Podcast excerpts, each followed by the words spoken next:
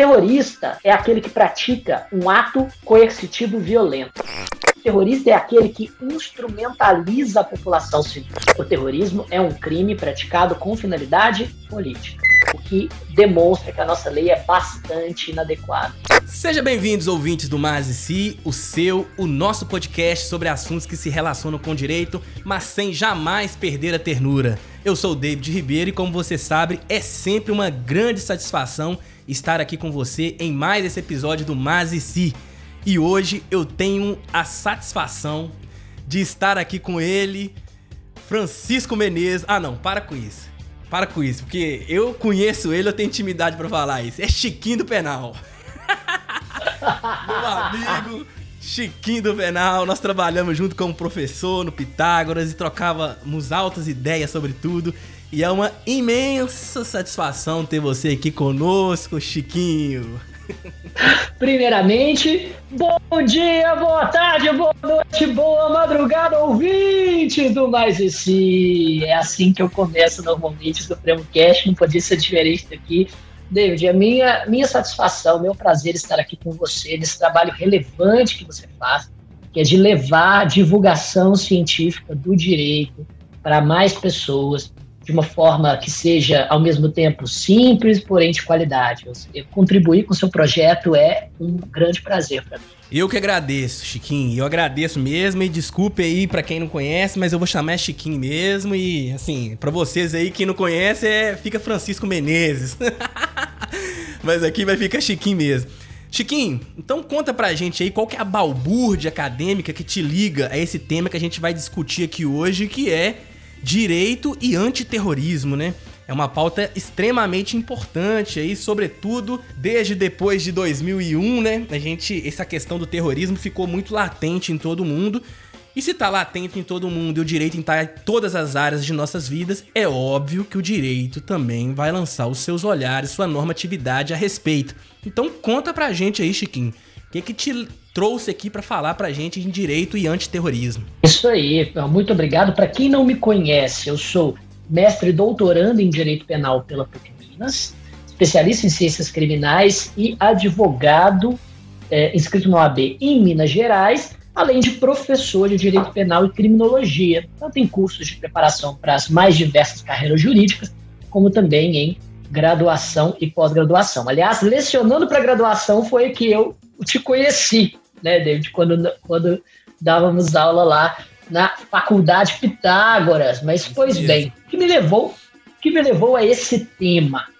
Em 2016, a Lei 13.260 tipificou o terrorismo no Brasil pela primeira vez em muitos anos, aliás, cumprindo o mandado constitucional de criminalização que a, que a Constituição Federal já tinha estabelecido lá em 1988 a nossa Constituição Cidadã, né, por assim dizer, que em tese pode receber esse nome pela, pluralidade de direitos fundamentais e sociais que traz, ela também é bastante punitivista e também estabeleceu uma série de mandados constitucionais de criminalização, dentre eles o próprio terrorismo. É, em tese, esse mandado havia sido cumprido pela, pela antiga Lei de Segurança Nacional, mas aquela lei trazia uma previsão de terrorismo considerada inconstitucional pela maior parte da doutrina, porque a Lei 7.170, antiga Lei de Segurança Nacional, dizia que terrorismo era praticar atos de terrorismo. Isso não pode ser um crime, porque ofere o princípio da legalidade. Não há crime sem lei anterior que o defina, nem pena sem prévia combinação legal. O tipo penal precisa definir de forma fechada, objetiva e não ambígua o que é e, consequentemente, o que não é um crime. Em 2016, então, pressão internacional, já que o Brasil receberia o evento das Olimpíadas, o, o, o governo brasileiro, né, o Congresso Nacional promulgou, e na época a presidente Dilma sancionou a primeira lei antiterrorista brasileira. E é uma lei extremamente problemática por diversos fatores e que trouxe a criminalização do terrorismo e mais a tipificação de diversas condutas paralelas e preparatórias ao terrorismo, ferindo uma série de princípios constitucionais e também se mostrando adequada ao próprio conceito histórico desse fenômeno. Em 2016, eu então, já pensando em ingressar de cabeça na carreira acadêmica, que eu já tinha, de certa forma, que eu já vinha desenvolvido, é, desenvolvendo tanto na preparação para concurso público quanto na, na graduação. Eu era, eu era apenas especialista, mas já dava aula em graduação na época. Eu então abracei o, o, o antiterrorismo no direito como tema da minha dissertação de mestrado. E na PUC, ingressei no, no ano seguinte, a promulgação da lei, para me, me propondo duas coisas, basicamente. Primeiro, a fazer uma análise histórica do fenômeno do terrorismo através do século XX, para verificar quais são todas as, as condutas que recebem a denominação do vocábulo terrorismo. E, em segundo, em segundo lugar, a partir de todas essas características do, do, do, conceito de terrorismo, que eu me propus também a, a estabelecer, eu fiz uma análise de adequação e validade da lei brasileira, o que resultou na minha dissertação de mestrado e em um livro que eu estou lançando pela, pela Tirano Loblan, chamado Direito Penal Antiterrorista Brasileiro. E o Chiquinho é um cara muito competente, tá, gente? Não é porque é meu amigo, não, é porque ele fala bem, não, não é porque ele gosta de heavy metal, não. Ah, é, isso aí, isso aí. Um dos, um dos poucos juristas é, é, declaradamente roqueiros que você vai encontrar. É, isso aí. E, e, é por isso, gente. Então vocês vão saber mais sobre esse livro aí mais pra frente na nossa discussão aqui. Então, para falar qualificação, não falta no Chiquinho aqui, mas eu queria fazer um pedido para você. Depois de muito tempo, né? A gente vai enrolando as coisas e hoje a gente tem uma campanha no Apoia-se. Então, se você gosta do nosso trabalho, se você curte essa balbúrdia aqui, que é quinzenal, que é o Mazici, e quer nos apoiar, saiba que você pode fazer isso por apenas dois reais mensais. Você ajuda a manter esse trabalho e aperfeiçoar também toda essa digressão, esse, esse trabalho que a gente faz aqui no Mazici. Então é só você ir lá no Apoia-se, Mazici Podcast e olhar lá. Inclusive, em alguns casos, você pode receber até brindes, como uma caneca personalizada do próprio Mazici. Mas eu não vou ficar falando, não. Depois dá uma olhadinha lá, que o que importa pra gente aqui é o episódio com o Chiquinho hoje, né? E é também isso aí, a... gente. É, eu, eu reitero, eu reitero a importância de se apoiar divulgação científica de qualidade.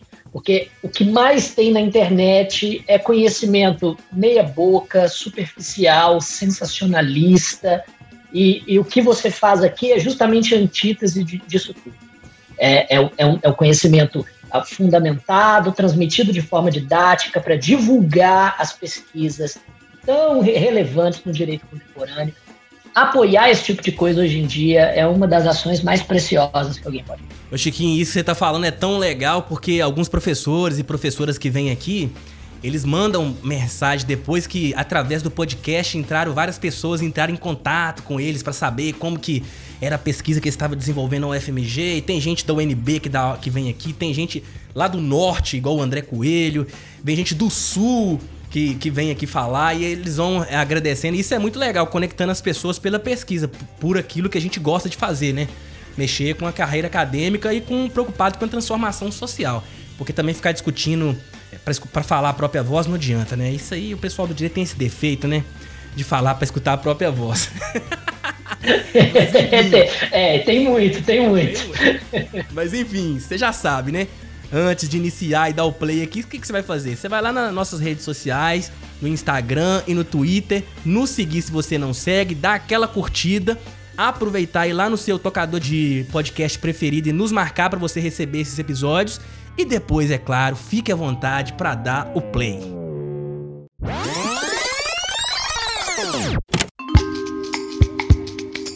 Chiquinho, pra gente começar falando de direito antiterrorista, direito penal antiterrorismo, a gente tem que entender primeiro aquilo que o direito se propõe, em certa medida, que vai ser objeto da nossa discussão aqui, a regular, que é o terrorismo. Então a gente não pode simplesmente começar já, pelo menos eu penso, já falando do que, que o direito no Brasil vem regulando. Não. Vamos entender primeiro o que, que nós estamos chamando aqui de terrorismo, né? E essa pergunta inicial, ela é justamente para localizar, também para me localizar, que apesar de ter assim conhecimento de alguma coisa aqui, outra ali, eu não sou especialista nesse tema. Então eu queria saber aqui, o que, classificar o que, que nós estamos chamando de terrorismo e de, o, de onde surge essa ideia de terrorismo, né? Isso tem alguma coisa a ver com Edgar Allan Poe, é, HP Lovecraft, Marichi, é, Mary né? Shelley, Stephen King, como também, é que é isso aí? É...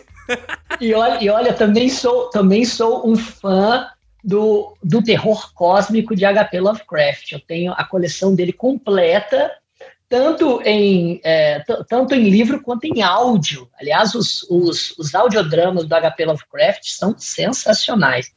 Mas, enfim, é, muito, essa, essa pergunta é extremamente importante, porque quando me propus a estudar o terrorismo, a proposta não foi simplesmente de análise do direito positivo, ou seja, não me, não me propus simplesmente a estudar a realidade ditada pela lei, porque a lei não pode ditar a realidade, ela, ela precisa regular determinadas condutas concretas e que são adequadas aos fenômenos históricos e sociológicos aos quais, aos quais ela se reporta.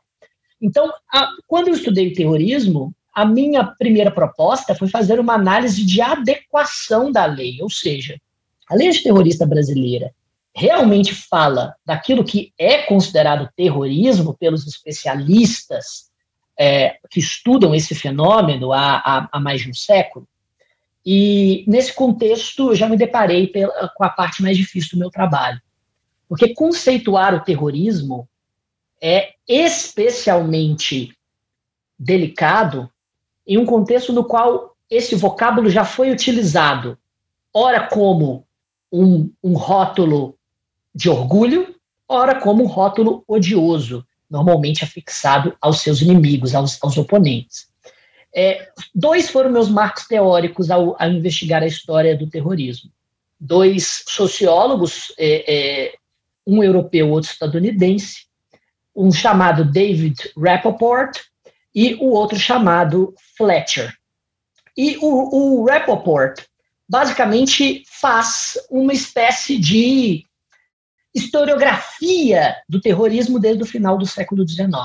E ele começa dizendo que o termo terrorismo se iniciou, pelo menos no sentido um pouco mais próximo daquilo que, que a gente utiliza hoje, na Revolução Francesa. Mas no, na Revolução Francesa, os jacobinos, por exemplo, se chamavam de terroristas e eles utilizavam o terror, o terror revolucionário como um instrumento de pautas sociais, ou seja, o terrorismo não era utilizado como rótulo odioso na Revolução. Entretanto, Rapoport afirma que as chamadas ondas terroristas ao longo da história só começaram mesmo no final do século XIX. Rapoport afirma que houve quatro grandes ondas que nos ajudam a compreender o que é o terrorismo.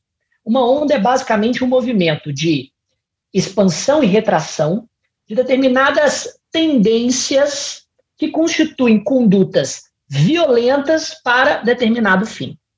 A análise de, de, de Rappaport é, é bastante extensa, é densa e é muito útil entender o que é o terrorismo.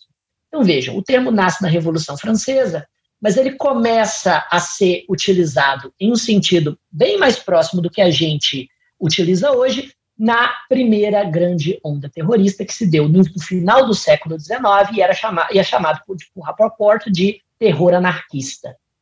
Grupos anarquistas, quase sempre fundamentados, os autores anarquistas europeus que, que escreveram de forma bastante profícua e de, de maneira relativamente contemporânea a Marx no, no século XIX, inspiraram movimentos que tinham no anarquismo uma finalidade precípua, uma, uma finalidade é, é, imediata.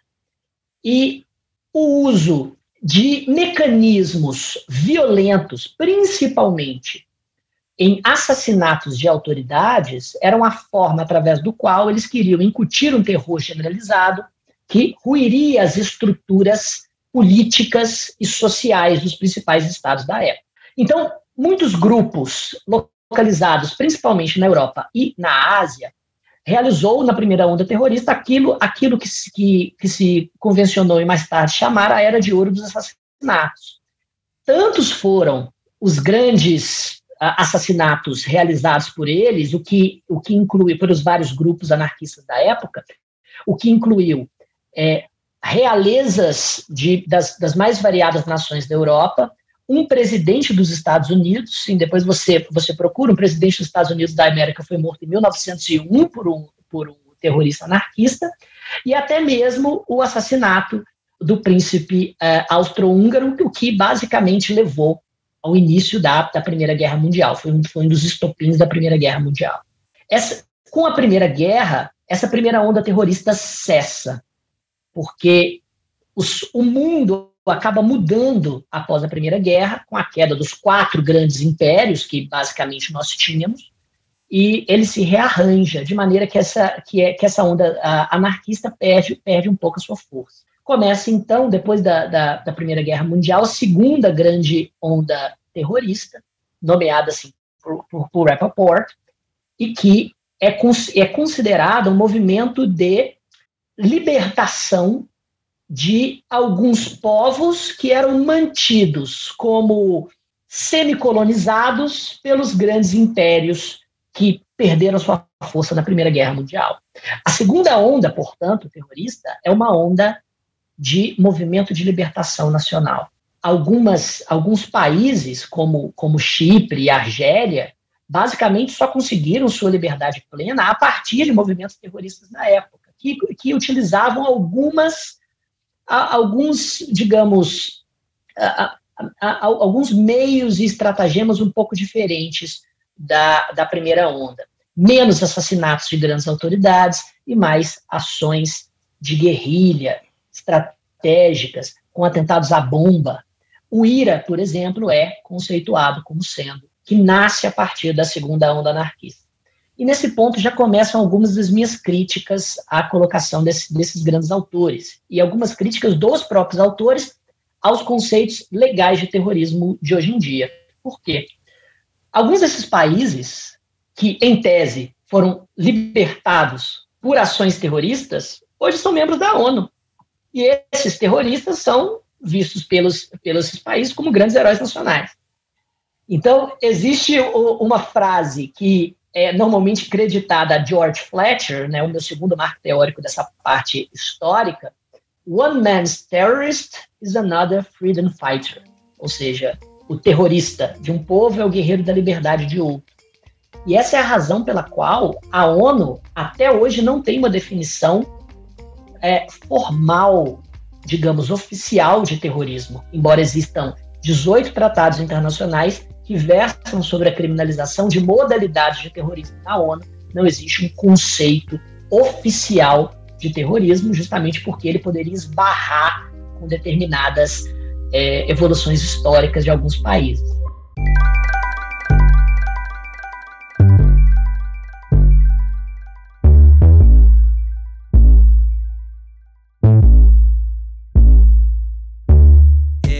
Tô lembrando aqui de um autor, você falou da Guerra da Argélia. Tem um autor que eu sou, assim, profundamente apaixonado com ele, que é o Franz Fanon. Ele lutou na Guerra da Argélia. Ele tem um livro que chama Condenados da Terra. Cara, você tem que ver ele falando do uso da violência para vencer a França, sabe? É uma coisa assim, ele falando da, da cidade do colonizado e da cidade do colonizador. É uma coisa maravilhosa, velho.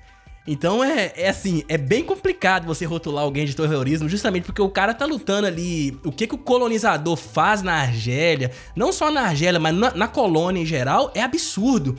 Então, quando ele começa a pensar por si próprio e ele começa de alguma forma a ver que aquele tipo de, de ação que é libertadora, de levar o progresso para eles, nada mais é do que violência pura e bruta. Quando ele se insurge com aquilo, é lido como terrorista. E o Franz Fanon fala isso, nossa, mas numa beleza poética no Condenados da Terra que é, é lindo demais, velho. Eu não tô aqui defendendo terrorismo, não, gente. Eu tô defendendo o autor. Vai lá e leia o Franz Fanon, isso. Condenados da Terra. Isso, isso, exatamente. E, e, a, e, justamente a minha, nesse momento, a minha dissertação já se deparou com, com uma grande dificuldade, que é, a partir dessa, dessa, desta montagem histórica, cunhar um conceito de terrorismo que seja, é, a um só tempo, útil para o direito penal em termos de taxatividade, então o conceito precisa ser fechado e não aberto para ser levado a um tipo penal. A, a taxatividade, enquanto desdobramento do princípio da legalidade, exige isso. Mas, ao mesmo tempo, precisa ser um conceito que é adequado para essa evolução histórica e para aquilo que os especialistas interdisciplinares consideram como terrorismo.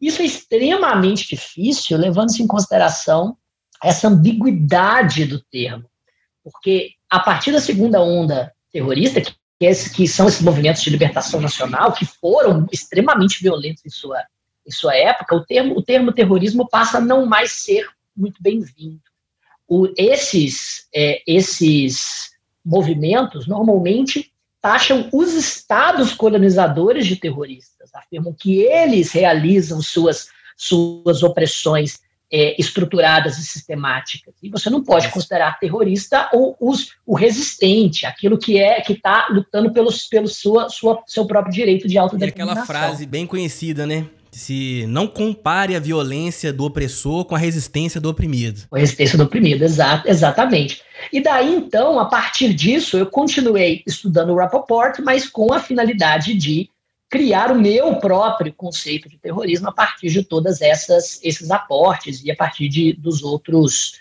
é, de outros autores também. Mas continuando para completar as ondas, porque esse estudo histórico de Rappaport é muito interessante a partir da libertação desses principais, dos, desses países é, é, antes colonizados, desses impérios em ruína, começa, a partir da década de 60, principalmente, um movimento de guerrilha marxista, quase sempre marxista-leninista, mas alguns marxistas maoístas ou marxistas trotskistas, em prol da ditadura do proletariado dentro da lógica da Guerra Fria. Começam, então, a pulular por todo o mundo movimentos da terceira onda que Rappaport assim classifica, que são ah, os movimentos do terror vermelho, por assim dizer. Entendi. Nesse ponto começa, então, a terceira onda do Rappaport, que é o terror vermelho. Rappaport afirma que, a partir do momento em que esses países vão se, vão se tornando independentes dos seus antigos colonizadores, a segunda onda perde força e entra, é, é, e, e o mundo entra naquela bipolaridade da Guerra Fria. E a partir da década de 60, financiados quase sempre pela União Soviética, diversos grupos marxistas, marxistas leninistas ou marxistas maoístas começam a aparecer pelo mundo querendo impor, através da, de uma violência sistemática, a ditadura do proletariado. E mais uma vez chegamos a um ponto extremamente polêmico do, do, do conceito de terrorismo. O Rappaport afirma que muitos desses grupos de esquerda, né, esses grupos de, de, de extrema esquerda que queriam impor o, o socialismo através da, da, luta armada, eram terroristas. Inclusive, ele afirma, é, selecionando e trazendo alguns exemplos, os Brigadas Vermelhas na Itália. Os Brigadas Vermelhas, para quem não conhece a história deles, eles, eles uh, uh, tratavam-se de um grupo tão violento que ele, eles chegaram a sequestrar o primeiro-ministro da Itália e uh, exigir determinado, eh, determinado resgate, que não foi atendido pela, pelo governo italiano. E então eles mataram o primeiro-ministro da, da Itália televisionando o ato. Imagine, imagine que o, o, o, presidente do Brasil seja sequestrado e morto em rede nacional, se bem que muita gente ia gostar dessa coisa, melhor não, não dar esse exemplo. Mas, enfim, mas foi isso que eles fizeram, e, e depois disso o grupo até perdeu bastante uh, apoio popular que eles antes tinham. No Brasil, Rappaport cita diversos grupos é, de guerrilha esquerdista, inclusive Colina, a qual participava Dilma Rousseff, que, que é, é a ex-presidente é, do Brasil. Esses grupos normalmente tinham como estratégia é, o ataque a dirigentes internacionais, mas também sequestros, roubo a banco e até atentados à bomba. O M-19 na, na Colômbia chegou a invadir a Suprema Corte colombiana, com todos os ministros lá. Eles então exigiram que o presidente fosse até a Suprema Corte para ele ser julgado por crimes contra o país. O presidente se recusou, ordenou a invasão do prédio da Suprema Corte pelo exército colombiano, que invadiu de forma completamente truculenta e, é, e desastrado, que resultou na morte não só dos bandidos, como de todos os ministros da Suprema Corte. Agora imagina que o STF seja invadido, é, mais uma vez, muita gente ia gostar, é melhor a gente não, não dar esse tipo de, de ideia. Então, essa terceira onda foi, foi marcada por essa, por essa guerrilha, o que até, de certa maneira, fundamentou o, o estabelecimento de diversas ditaduras de direita, inclusive a ditadura do Brasil de 1964, que também impôs, de certa forma, regimes aterrorizantes através de tortura, através de violência estrutural. Tudo isso acaba, já que toda onda é um movimento de é, de expansão e retração, tudo isso acaba a partir da, do final da década de 70, início da década de 80, quando a Guerra Fria meio que já foi se posicionando com uma vitória clara é, dos Estados Unidos, entre aspas, né? Claro que tu, tudo isso é bastante, bastante complexo de, se analisar historicamente, mas quando a União Soviética acaba no início da década de 90, a terceira onda se põe fim, porém, no final da década de 80, temos alguns eventos que levam ao início da quarta onda.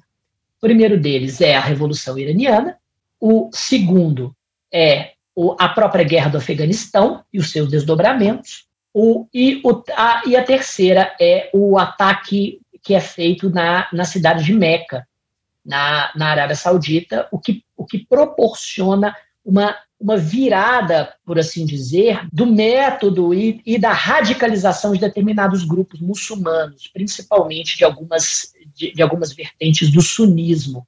E começa, então, o, o chamado terrorismo islâmico, que se, que se caracteriza por uma diferença fundamental de todas as outras ondas. Enquanto até a terceira onda quase todas as organizações tinham um governo bastante centralizado, tinha estratégias normalmente determinadas por uma pessoa especificamente. A partir da quarta onda, começa a organização celular dos, da, dos grandes grupos terroristas. E as células começam a funcionar de forma mais ou menos autônoma, através de uma estrutura de rede, e não mais de uma estrutura centralizada, que dificulta bastante o seu combate. Mas só uma, uma curiosidade histórica, o que também faz com que o, este período seja bastante ambíguo na conceituação do terrorismo, na Primeira Guerra do Afeganistão, basicamente, é, grupos combatiam um governo socialista que era apoiado pela União Soviética. A União Soviética, então, investiu muito e muito, muito dinheiro em uma guerra que acabou sendo extremamente custosa para ela, foi um dos motivos do, do, do, próprio fim da União Soviética, as consequências econômicas muito severas da guerra do Afeganistão.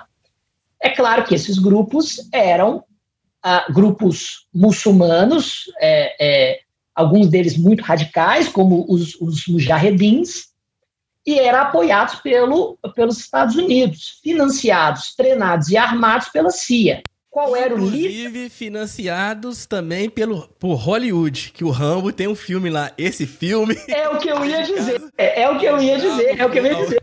Ao, ao bravo povo do Afeganistão. O Afeganistão, exatamente. O, é, e veja bem, qual era o líder de um dos principais grupos dos, dos mujahedins? Osama Bin Laden. Sim. Osama Bin Laden era um guerreiro da liberdade, em tese pró-América.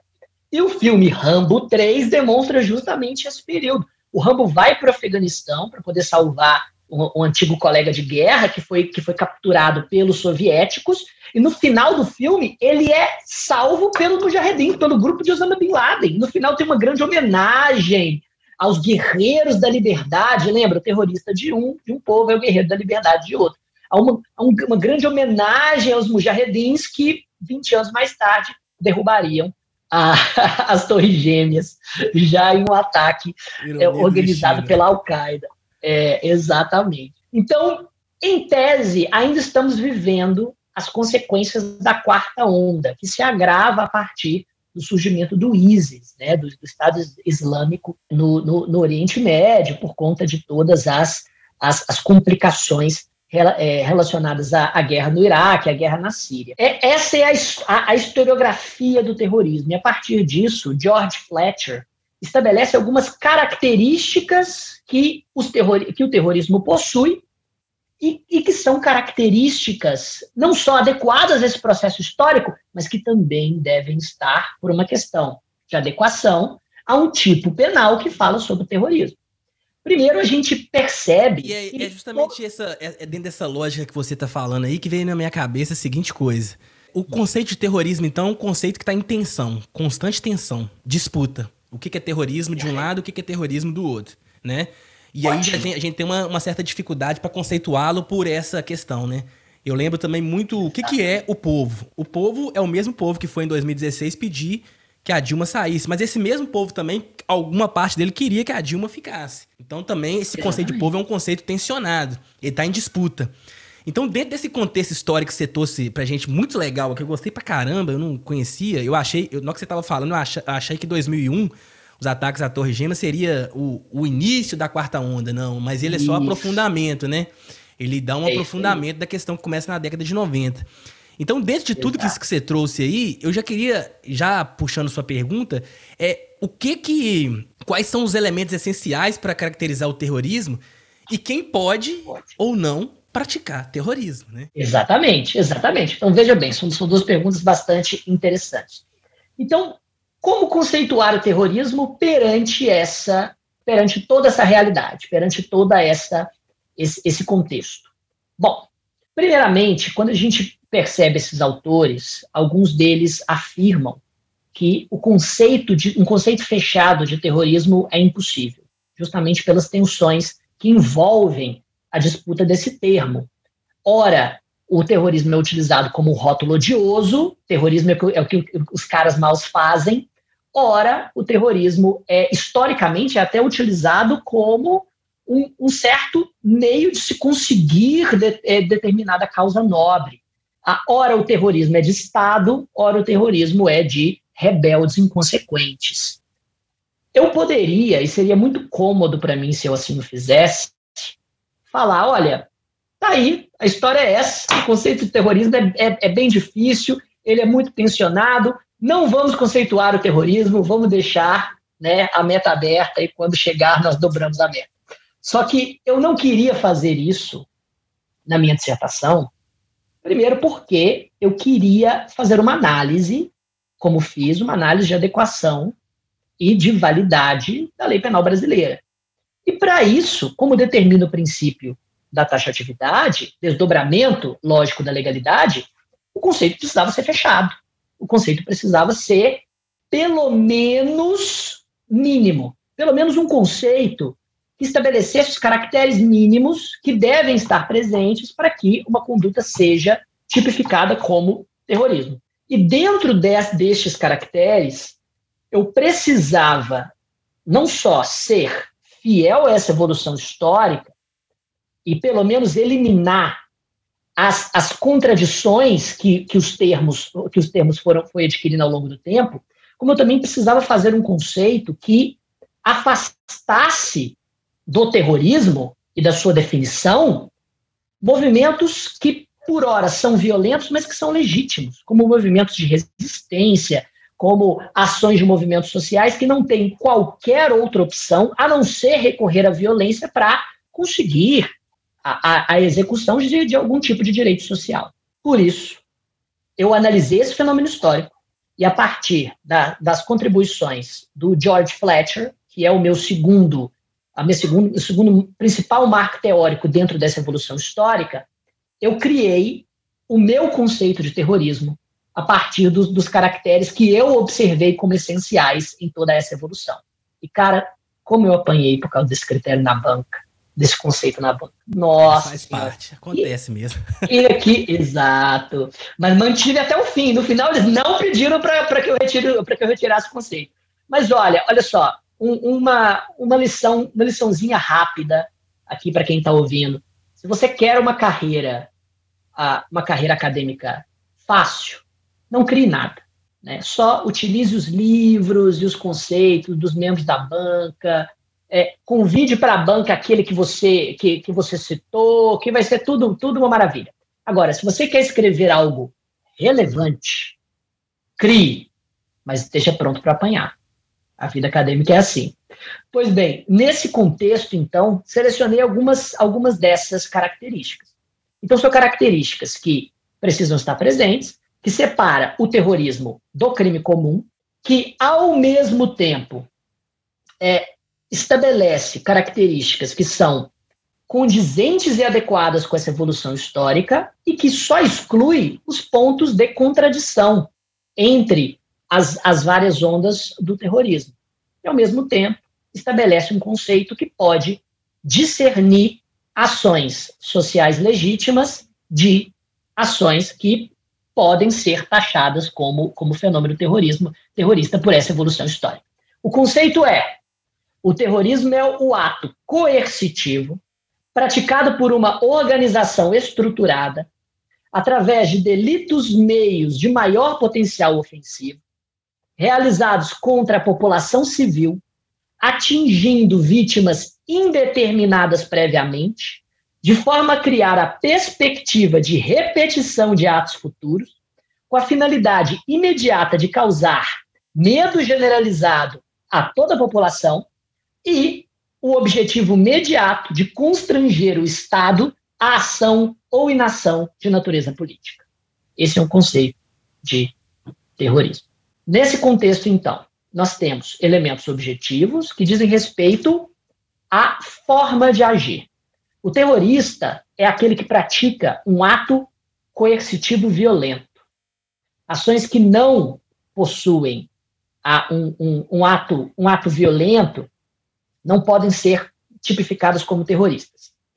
É, este ato violento, entretanto, não precisa ser necessariamente uma violência física, contanto que os delitos meios utilizados pelo, pelo terrorista seja de maior potencial ofensivo. Veja bem, se um terrorista ele, ele por exemplo, faz com que é, toda faz com que todo o suprimento de água de uma, de uma cidade esteja contaminado, ele não, não realiza um, um ato de violência física, mas realiza um ato que pode resultar em delitos meios de, de é, extrema gravidade. E por isso pode é, estar dentro deste conceito. Além disso, o terrorista ele faz parte de uma organização estruturada. O que George Fletcher aborda, eu concordo plenamente, é que o tal lobo solitário é um mito. Quase todas as ações terroristas precisam de uma organização, de uma bandeira por trás. Por quê? Porque o terrorismo não pode ser simplesmente um ato isolado, ele precisa ser praticado dentro de uma lógica de repetição de atos futuros. E uma pessoa sozinha não consegue fazer isso, ele tem que ter por trás uma ideia ou uma organização. E por isso o, cara, o terrorismo precisa ter um, uma, um caráter organizacional estruturado. Além disso, o terrorismo ele precisa recair sobre a população civil. Se o agente se concentra os seus atos em, em personalidades do Estado, ele não está cometendo terrorismo, porque a ideia do terrorista é, é, colocar toda a população com medo de ser a próxima vítima. Justamente por isso, o ato terrorista precisa ter vítimas indeterminadas previamente, ou seja, o terrorismo é a, o terrorista é aquele que instrumentaliza a população civil é aquele que realiza através de, de seja de explosivos, de envenenamento, de tiroteios, enfim, atos que podem atingir um número indeterminado de pessoas que são vítimas sem rosto, é o termo utilizado por, por Fletcher e por, e por outros autores. Se os terroristas têm alvos sempre determinados. Como é que fica, hum. por exemplo, esses ataques que esses, esses, esses meninos, esses jovens fazem nos Estados Unidos, as escolas, as igrejas? Pois bem, na minha opinião, isso não é um ato terrorista. E, e por que não? o elemento aqui, de uma organização por trás. Falta o elemento organizacional e falta o, o principal tema, o, o principal elemento do terrorismo. E que está presente em todas as ondas. Todas, todas.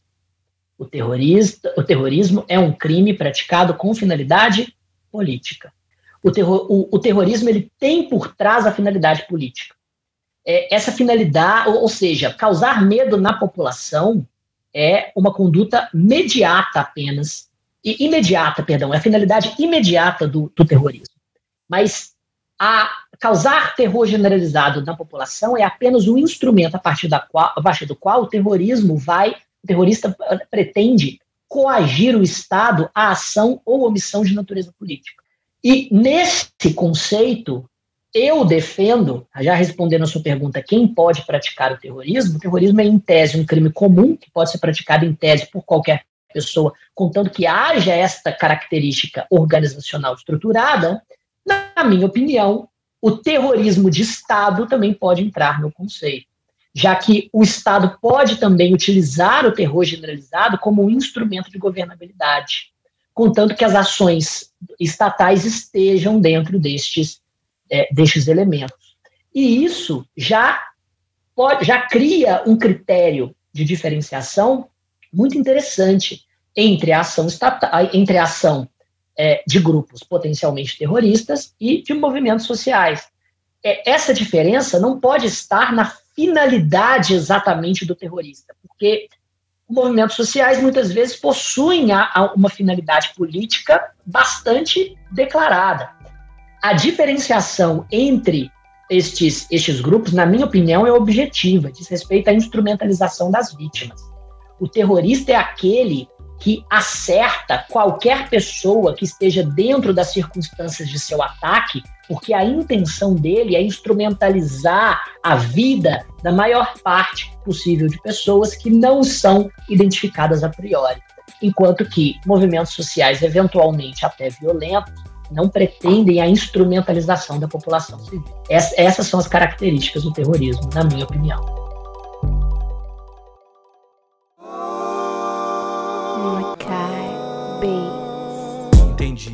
E aí é importante falar isso porque movimento social, o MST é muito polêmico no Brasil, né? Mas ele não tem uma das características principais aí, pela gente viu aí, é a questão da violência. Né? Ele tem um objetivo político muito claro, todo mundo sabe qual é, reforma agrária. E é claro que há extremismos, às vezes, instrumentalização do próprio movimento, mas o movimento, ele não é, a violência não é um, um requisito inerente ao movimento social aí no, no, no, no MST, né? Eu tô falando do MST porque ele é o mais conhecido, mas tem outros inúmeros movimentos sim, sociais no sim. Brasil, né? E a questão não é a violência e não há uma estruturação política, vamos dizer assim, com a finalidade de atingir um povo, uma, uma população indeterminada. No caso do MST, é reforma agrária. Reforma agrária para quem? Que, terra para quem não tem terra, né? O MTST é, é, é moradia para quem não tem moradia, com um tanto de déficit de moradia que existe no país, assim.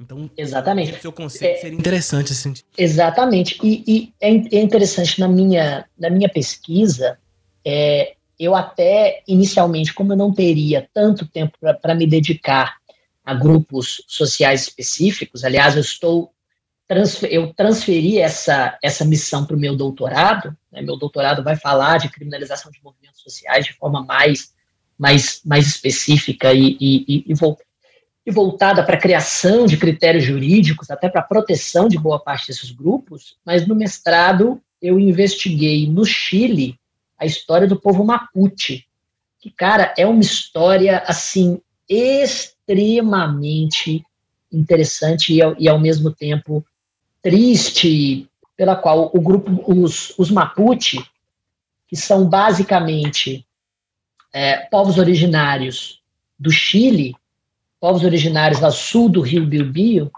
resistiram à invasão dos espanhóis.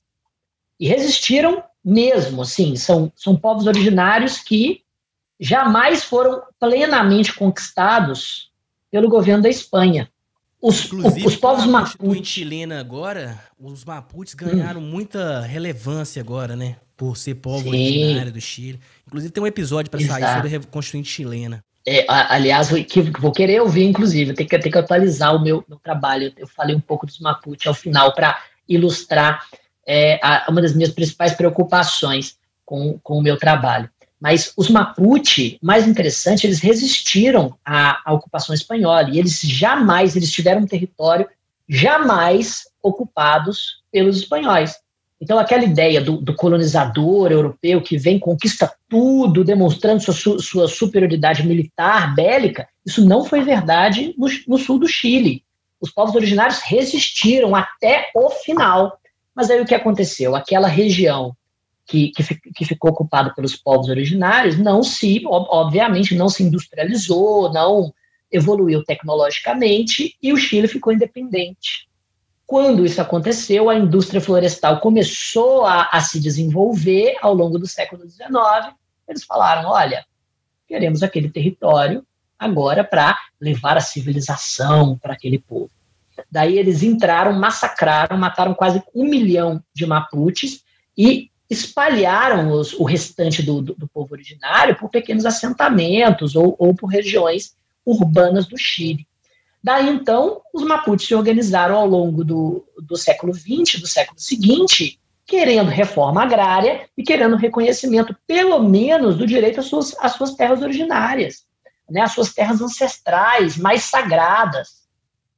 O, o Salvador Allende estava é, é, inclinado a conceder boa parte dessas reformas agrárias ao, ao Chile, e o que, que aconteceu? O golpe do Pinochet. É, todo, todo tipo de reforma agrária foi completamente é, foi completamente e que diga de passagem que aconteceu também no dia 11 de setembro. É, exatamente, exatamente. O primeiro, o primeiro 11 de setembro. E, e daí, exatamente, exatamente. E daí o, os, o, os Mapuche, então, que, que já estavam unidos em prol dessa nova reforma agrária, começaram a realizar protestos violentos que não eram uma violência contra pessoas, mas contra a, a indústria florestal e agrária, que basicamente era o fundamento é, é, o fundamento econômico da, da expulsão das suas terras e do genocídio do seu povo. Eles então começaram a colocar fogo em, em equipamentos de, de extração de madeira, colocar fogo na, na, nas safras de, de, determinadas, de determinadas fazendas e, e, realizar alguns ataques como forma de protesto. O Pinochet, então, cria a lei antiterrorista chilena, que, que foi uma lei realmente voltada para a criminalização, principalmente desses povos. E várias condenações são, são realizadas é, desde então. A Corte Interamericana de Direitos Humanos reverteu boa parte dessas condenações afirmando que o, o, o, elas iam, obviamente, contra os tratados internacionais que o, que o Chile assinava. Então, se percebe, portanto, essa tensão com relação ao terrorismo, sua conceituação. E eu coloquei no, no meu trabalho que esse conceito que eu desenvolvi retira, retirava o povo Mapuche da definição de terrorista, justamente porque o, o Mapuche, os Mapuche, apesar de ter finalidade política, não é a finalidade que, que necessariamente apenas separa os grupos terroristas de não terroristas. Eles não instrumentalizavam pessoas através de ataques que se voltavam à população civil. Os ataques deles eram patrimoniais e voltados, portanto, para a produção agrícola, que era símbolo da sua opressão. E por isso, na minha opinião, este conceito serve como instrumento de, pelo menos, buscar uma adequação daquilo que pode ou não pode ser considerado terrorista no, no, na, na, contemporaneidade. E ao fazer isso aí, de, dentro dessa fala, eu não conhecia essa história do povo Mapuche, mas fazendo um raciocínio em cima disso que você trouxe aqui, parece que eles tinham muito conhecimento da, da ideia do capitalismo ali, né? Então o que, que eles atacam? Justamente o, o principal núcleo do capitalismo, a propriedade, né? Ainda Isso. que a propriedade tenha um dono ou uma dona, mas ele está atacando a propriedade em si, não instrumentalizando pessoas em nome disso, né? E o que eu percebo aqui também, e já entrando na próxima pergunta, já analisando tudo que você trouxe até agora, ouvindo atentamente, primeiro, a gente percebe que o terrorismo é um conceito tensional, que é um conceito que está em disputa, né? É um conceito que ele está a qualquer tempo variando. E eu também trago uma outra conclusão aqui, talvez você pode me corrigir se, se eu estiver errado. Ele vai depender muito do contexto no qual está sendo aplicada essa ideia de terrorismo. Eu, eu cheguei a essa conclusão Sim. justamente agora, por causa dessa questão do Pinochet que você trouxe, né? E se é assim, a gente sabe que existem tratados internacionais e legislações do mundo todo que vão tratar de terrorismo, então elas são contextuais. O que é terrorismo nos Estados Unidos talvez não vale aqui, e o que é terrorismo no, no, na Europa também não vai valer aqui. Ah, talvez por uma questão até de colonização, a gente pode a, a, adotar alguma coisa é, desse complexo de vira-lata que a gente tem. E também da experiência que eles tiveram por todas essas questões. A gente pode ignorar isso. Mas o foco mesmo agora é o seguinte: e o nosso querido Brasil brasileiro? Como é que essa questão do terrorismo ele começa a ser normatizado aqui é, no nossa terra, nessa belíssima terra? Pois é. Na no, no, depois que eu estabeleci, então, esse conceito, e, e, apanhei demais na minha banca, mas mantive até o fim, mantive até no, no, no formato final do, do, meu trabalho, eu fiz um, um pequeno uh, um pequeno capítulo de direito comparado, mostrando um pouco a, a legislação estrangeira, e depois fui para o direito brasileiro, demonstrando todos os, os, os institutos e, a, e as normas que criminalizavam alguma forma de terrorismo ao longo do tempo. E eu, eu me cuidei de, de demonstrar que, na verdade, não havia um conceito de, terrorista, de terrorismo até 2016. Isso porque as criminalizações eram muito pontuais e, portanto, eram de atos específicos, como é, realizar um atentado à bomba-trem, e ou eram muito abertas, como a Lei de Segurança Nacional, que dizia que praticar que terrorismo era realizar atos de terrorismo. Isso não pode ser um crime, não pode ser um tipo penal. Né? A, a legalidade precisa ser taxativa. Isso aí cabe em 2016, aí dentro, né? Exatamente. É, então, se, se o crime é praticar atos. Atentar contra a ordem pública. O que, que é ordem Perfeito. pública? Perfeito. É isso aí. Não, é, fiz até quando eu, quando eu observei essa lei de, de segurança nacional, a, a, até comentei de forma irônica um, um dos famosos tipos penais da Alemanha nazista, né, que é ofender o sadio sentimento do povo alemão. O que é ofender o, sadio, o sadio sentimento do povo alemão? Qualquer coisa, é, qualquer coisa que o, o juiz queira, né, a punição vira um ato de vontade, de, de concretização de domínio político. Nesse, nesse cenário, então, o Brasil, em 2016, seguindo uma lógica internacional, é, é, e basicamente cedendo a, a, a, várias pressões internacionais por conta das Olimpíadas que sediaríamos e que sediamos naquele ano, é, promulga a lei antiterrorista brasileira, que é a Lei 13.260. A primeira coisa que eu fiz foi analisar a adequação desta lei com o conceito de terrorismo e com divers, as diversas vicissitudes do termo ao longo das eras, né, o que eu é, elaborei na primeira parte do meu trabalho. A lei brasileira diz que o terrorismo consiste na prática por um ou mais indivíduos dos atos previstos nesse artigo por razões de xenofobia, discriminação ou preconceito de raça, cor, etnia, religião, quando cometidos com a finalidade de provocar terror social generalizado, expondo a perigo pessoa, patrimônio, paz pública ou incolumidade pública. Logo em seguida, estabelece quais atos são esses. E são atos relacionados ao uso de explosivos, é, venenos, gases tóxicos, ou ainda a sabotagem do funcionamento de serviços públicos, ou, finalmente, atentados contra a vida e integridade física das pessoas. Então, a gente, a gente tem na lei brasileira, primeiro, um, um requisito de natureza subjetiva, que é um duplo requisito de natureza subjetiva. É necessário um especial motivo de agir e um especial fim de agir. O especial motivo de agir diz respeito à tendência que deve empurrar o agente, que são as razões de xenofobia, preconceito com estrangeiro, discriminação ou preconceito de raça, cor, etnia ou religião. De cara já se percebe que o conceito ele não é tão adequado assim.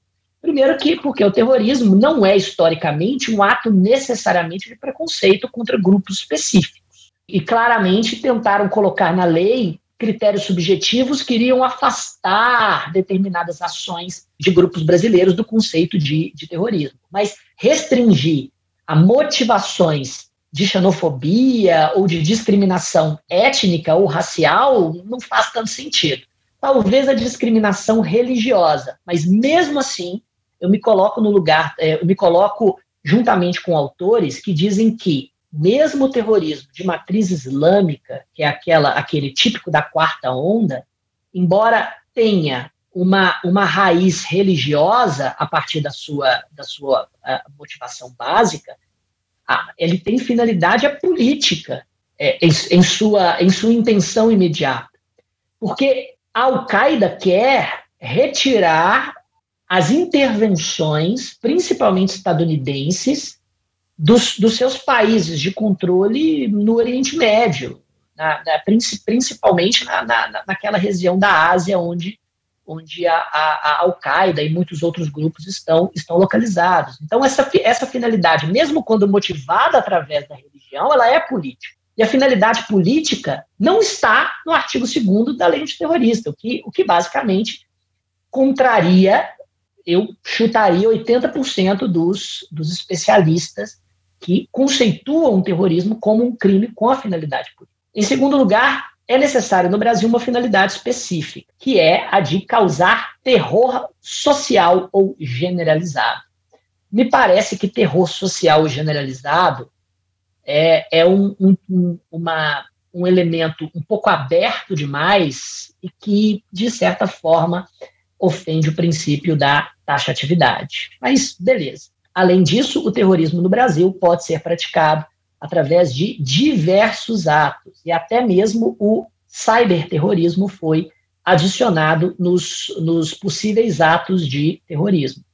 Acho que alguns desses atos aqui, e convido a todos a, a lerem depois o artigo 2 parágrafo 1 para não ficar muito maçante passar um por um, mas o artigo 2 parágrafo 1 da lei antiterrorista lista uma série de atos, alguns deles realmente possuem grande lesividade e fazem sentido dentro da, da, da história, da, da, da etiologia do termo terrorismo. Outros, nem tanto, porque já conceitua-se como ato de terrorismo no Brasil, por exemplo, o transporte de determinados objetos. Por exemplo, transportes de objetos com conteúdos biológicos capazes de causar dano. O que, que, que são conteúdos biológicos capazes de causar dano?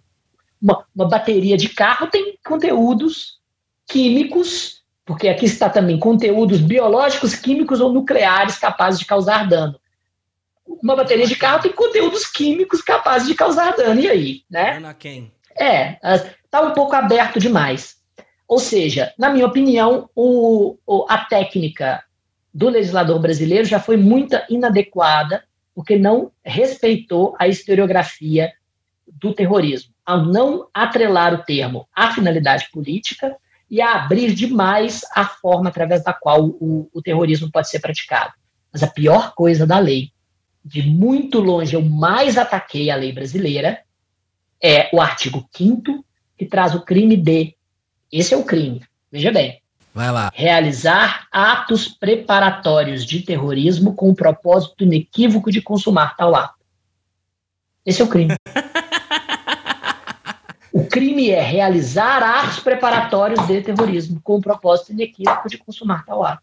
Uma fórmula completamente aberta que fere de morte o princípio da, da taxatividade, que compreende uma antecipação da tutela penal para perigos remotos de lesão ou bem jurídico, o que fere de morte o princípio da lesividade, e que basicamente afirma que qualquer ato que são, que são preparatórios àqueles que estão descritos no, no parágrafo primeiro podem ser terroristas. Só que o parágrafo primeiro já trazia atos que eram preparatórios a supostamente um ataque, como, por exemplo, levar objetos com conteúdo químico capaz de causar dano.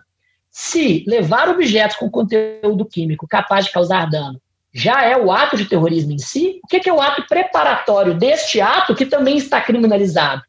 Mandar uma mensagem de WhatsApp dizendo que você vai levar um objeto químico capaz de causar dano. Ou seja, a antecipação da tutela penal é tão, é, é, é, é tão acentuada, é tão aguda, a criminalização pode alcançar qualquer coisa. A única, a, a única é, elementar do tipo que evita uma, uma proliferação dos, das, da, da tipificação de terrorismo Brasil afora é o elemento subjetivo do tipo, é a motivação é, de xenofobia, de discriminação racial, cor e, e de cor e de etnia que o tipo penal principal tem. E veja, essa motivação, na minha opinião, é um dos problemas do tipo. Porque o, o, o tipo penal é completamente inadequado, ele não deveria ter essa motivação enquanto elemento estruturante, por estabelecer um, um, tipo penal, é o tipo penal que, em termos objetivos, pode englobar praticamente todo tipo de ato, contando que exista esta, esta finalidade que nem se adequa historicamente ao fenômeno. Então, se a lei é inadequada à constituição histórica do, do fenômeno terrorista, ela também é inconstitucional por ferir o princípio da taxatividade e também da lesividade ao punir atos preparatórios de terrorismo sem nenhuma definição prévia objetiva. E isso é interessante que você está falando aí, porque ele abre uma, uma margem muito grande para eventualidades, né? É, usurpação política desse, dessa, dessa questão toda, né? E aí eu lembro aqui muito bem de uma questão que foi polêmica na época, que foi justamente a, a o fogo na estátua do Borba Gato, né? É, muita gente chamou de terrorismo, a terrorista e tal. Eu não lembro direito se ele foi é, tipificado, foi, notici é, foi é, indiciado por terrorismo, mas a questão é que quando o próprio Fantástico fez uma reportagem a respeito, ele perguntou para os indígenas que moravam no Alto, do, Alto Pinheiro se o que, que, eles achavam do Borbagato ali. E eles falavam que não era meramente uma estátua de, de como alguns entrevistados falaram lá, de ponto de referência. Para eles, isso significava a, a, violência do passado colonial muito presente e viva, dura tão dura quanto o concreto que faz a estátua, né? Então, é, os indígenas e as pessoas ali não concordavam com aquela estátua do Borba Gato, né? E, e aí tem essa tensão de dizer se é terrorismo ou não. E aí eu lembrei desse Exato. finalzinho que você trouxe pra gente aí sobre essas questões todas. E que lembrou, de certa forma, a, a, atuação do povo Mapuche, que atuou justamente Exato. no ataque a uma estátua. Não foi a, a um grupo de é pessoas, isso aí. né? É, exatamente. E, e, esse, e é esse o ponto. A lei brasileira coloca a, o ataque ao bomba-gato subjetivamente fora do conceito de terrorismo, porque não tem uma finalidade xenofóbica ou, ou, a, ou racialista ou, ou, de preconceito de religião, o que nem faz sentido em, em termos de conceituação histórica do, do terrorismo. Mas deixa a lei brasileira deixa a ação dentro dos termos objetivos, ou seja, dentro das condutas possíveis para o terrorismo, justamente porque a lei é aberta demais ao dizer quais são as ações que podem levar ao terrorismo. A, a, na minha opinião, a lei não deveria se pautar em diferenciar as condutas pela motivação, mas sim pela, pela própria ação, pela própria característica objetiva do ato terrorista, que é um, que é um ato historicamente de instrumentalização de pessoas. A ideia do terrorismo é que ele vai transformar, o terrorista ele transforma a população civil e, e os seus corpos e a sua vida e o seu futuro em um instrumento para fazer uh, para fazer passar, para se fazer atender pautas políticas. Nesse contexto, assim como no contexto Mapuche, não se buscou instrumentalização de pessoas, o ataque a vítimas não que são, não são determinadas previamente. E é por isso que o ato não é terrorista.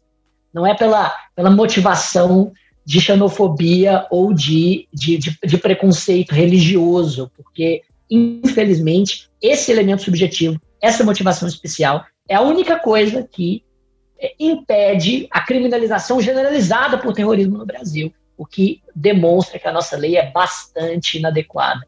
E, e vale a pena dizer, a nossa lei realmente tem uma causa de exclusão da ilicitude que, em tese, deixa de fora movimentos sociais, sindicais, religiosos, de classe ou categoria profissional. Mas, primeiro, a causa de, de exclusão da ilicitude que deixa de fora esses movimentos, que está no parágrafo 2 do artigo 2 é, condiciona as ações deste movimento, aos, ou seja, condiciona a legitimidade desses movimentos ao objetivo de defender direitos, garantias e liberdades constitucionais. Ou seja, Basta dizer que o movimento não está defendendo é, direitos, garantias e liberdades constitucionais para automaticamente colocá-los no, no, contexto, no contexto terrorista. E além disso, essa causa de exclusão é essa faço demais, é mera, mero jogo de palavras. E, e essa causa de exclusão de ilicitude está destinada apenas ao tipo penal principal. Em tese, não, ela não se aplica aos outros tipos penais da lei, o que também deixa o, o, os movimentos bastante desprotegidos.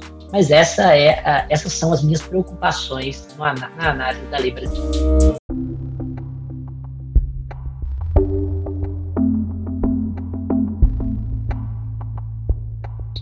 Chiquinho, eu não tenho nem como agradecer sua presença aqui conosco aqui. Eu tenho certeza que o ouvinte e ouvinte vai sair daqui querendo procurar estudar sobre mais sobre antiterrorismo no Brasil, é, não só no Brasil, mas a temática em torno que envolve esse tema, né? E fico muito feliz e esse é o momento que eu vou deixar você livre, que eu sei que você gosta de muita coisa. É, e eu tô falando muita coisa aqui porque você é um cara que gosta de ler, gosta de, de escutar música, tem um vasto conhecimento sobre tudo. E esse é o momento que a gente deixa, Chiquinho, pro entrevistado dar referências. E como eu falo referências aqui, eu não tô falando só de referências bibliográficas. Também mas tudo aquilo que de certa forma vai trazer a curiosidade para o ouvinte, para ouvinte para esse tema que nós estamos discutindo aqui hoje. Então, então vamos lá. Primeiramente, uma dica um pouco mais lúdica. Eu citei o M19, que é o, aquele movimento que, que foi um dos movimentos marxistas-leninistas da Colômbia e o episódio no qual eles invadem a Suprema Corte colombiana. Pois bem, este momento está na série Narcos. Verdade. Série que eu gosto demais, série da, da Netflix. Wagner Moura faz Pablo Escobar na primeira temporada. Né? A, a série basicamente ela se propõe a analisar o tráfico transnacional de drogas sul-americano, a estruturação dos cartéis de droga na América do Sul ele, eles começam com, com o cartel de Medellín, depois vai para o cartel de Cali.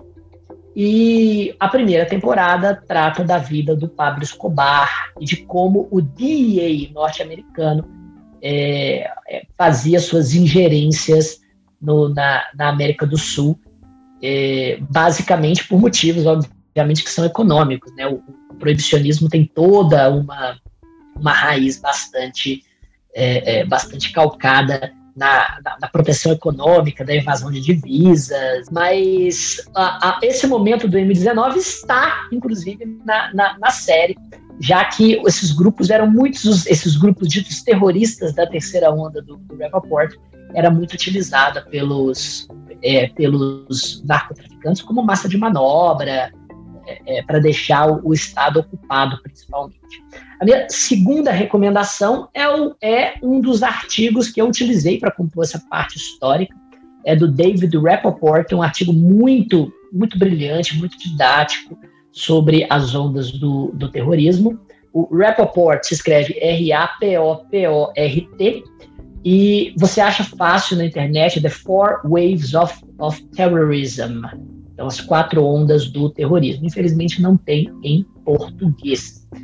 Uma outra dica também em inglês e que mostra como, e essa foi uma partezinha também do meu trabalho, como muitas vezes a legislação antiterrorista começa a ser utilizada pelo Estado como instrumento de governabilidade, é uma, um livro de um autor, e esse livro dá para ler assim, mesmo de quem, é, de quem não é do direito, é um livro que passa pela criminologia, pela política criminal, mas também pela, pela história, pela sociologia.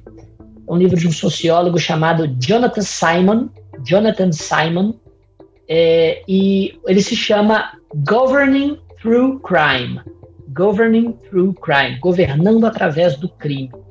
E mostra como que boa parte desses governos pós-década de 80, esses governos de matriz um pouco mais neoliberal, americanos, né, do, do é, da linha do Reagan e da Thatcher, normalmente foram abandonando políticas públicas, é, políticas públicas né, é, mais mais afeitas a uma lógica progressista ou keynesianista, mas foram abraçando o investimento estatal em repressão como uma forma de controlar os excedentes sociais, não só os excedentes sociais que, é, que iriam para o crime, mas também excedentes relativos a, ao investimento que o Estado precisa colocar para fazer a economia girar. Isso começa a ser utilizado a partir do, do sistema penal por esses, por boa parte desses, desses governos liberais que não tinham né, a finalidade de, é, é, de, de, fazer pautas sociais e investimentos em, em, em estruturas de, de direitos sociais. E o antiterrorismo é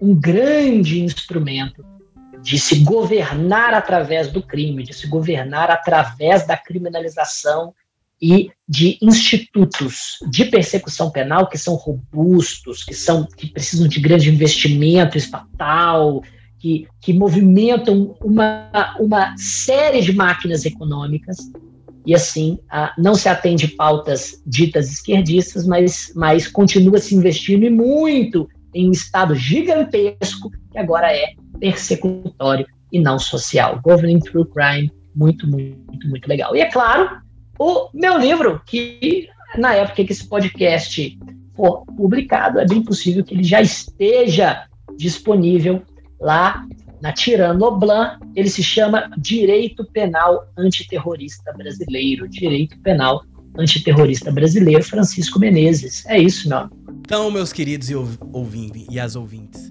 é, primeiramente, agradecendo o Chiquinho aqui por esse contato, ainda que virtual, né? Depois a gente não tem aquela, aquelas conversas mais na sala dos professores, mas deu para matar a saudade aqui. Uma felicidade muito grande estar aqui com você. E pode ter certeza que nós vamos voltar aqui para conversar ex exclusivamente sobre a sua tese. Já tá o convite feito, tá, Chiquinho? Uma felicidade muito grande ter você aqui conosco. Perfeito. Tá? Muito agradeço mesmo. É isso aí, convite, convite já aceito. Eu que estou honrado por, por essa conversa e divulgações científicas como a que você faz, a, a internet está muito, mas muito carente disso nas últimas, nos últimos anos. Vida longa ao seu projeto. Apoiem este projeto no, no Apoia-se, ele tem se perpetuar ao longo do tempo, ficar cada vez mais relevante. Muito obrigado. Então, ouvinte, nós chegamos a mais um final de episódio do Mas e Si. Eu sou o David Ribeiro responsável pelo roteiro, pela edição e pela distribuição desse podcast. A arte desse episódio ficou a encargo da Gluck Design Criativo. Este episódio usou áudio da Blue Dot, da biblioteca de áudio do YouTube. E agora, aproveitando o nosso grande amigo aqui pedindo para você nos apoiar no apoia se é da sua vontade e vai tocar no seu coração aí que esse projeto, que esse trabalho tem futuro, Vai lá com dois realzinhos, você pode nos apoiar e pode ter certeza que você vai fazer muito feliz e vai divulgar um conhecimento de qualidade. Não é porque eu tô fazendo, mas é porque eu gosto muito das coisas que eu faço, eu tenho responsabilidade com elas. Então fico muito feliz e aguardo aí você. Mas se também você não tiver condições, não tem problema. Você pode apoiar de outras formas. Divulga pro seu tio, pro sua tia, pros seus primos, pro seu aluno da faculdade de direito, pro seu vizinho, para qualquer pessoa. Você já tá ajudando de qualquer forma a finalidade nunca foi é, financeira. E é isso que eu te peço aí. E aquele abraço para você. Até daqui a 15 dias e tudo de bom. Um abraço e tchau.